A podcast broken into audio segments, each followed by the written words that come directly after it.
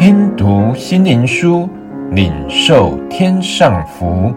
慕安德烈秘诀系列：十字架的秘诀。第六日，背十字架。不背着他的十字架跟从我的，也不配做我的门徒。为我失上生命的，将要得着生命。马太福音十章三十八到三十九节。我们已经看过保罗有关与基督同钉十字架的伟大真理，现在就转过来看主耶稣自己在这方面的教训。我们将会发现，保罗所宣扬这完全的教训是来自耶稣。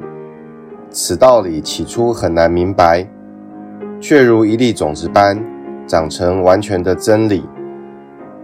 当主耶稣差遣门徒之际，就开始使用必须背十字架跟随他的字句，来表明其代价。对门徒而言，这些字句只是平常所见。一个罪犯被判刑是钉十字架时，他必须背自己的十字架到钉他的地方。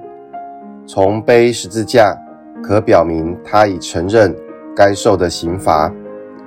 耶稣要门徒明白，他的生命极污秽，只有除去自己的天然，才能得着真实的生命。但他自己就是真理，他的整个生命就是背起自己的十字架。他被判死刑，以赎清我们的罪。现在门徒要背十字架，是以死刑对付败坏天然的肉体。门徒一开始无法了解这层道理，但这些话就如种子般落入他们心中，使其渐渐得到完全意义的启示。门徒不仅背负自己死的刑罚，而且也和主的十字架交通，使他们借十字架有能力舍去自己的生命，并有更丰盛的生命。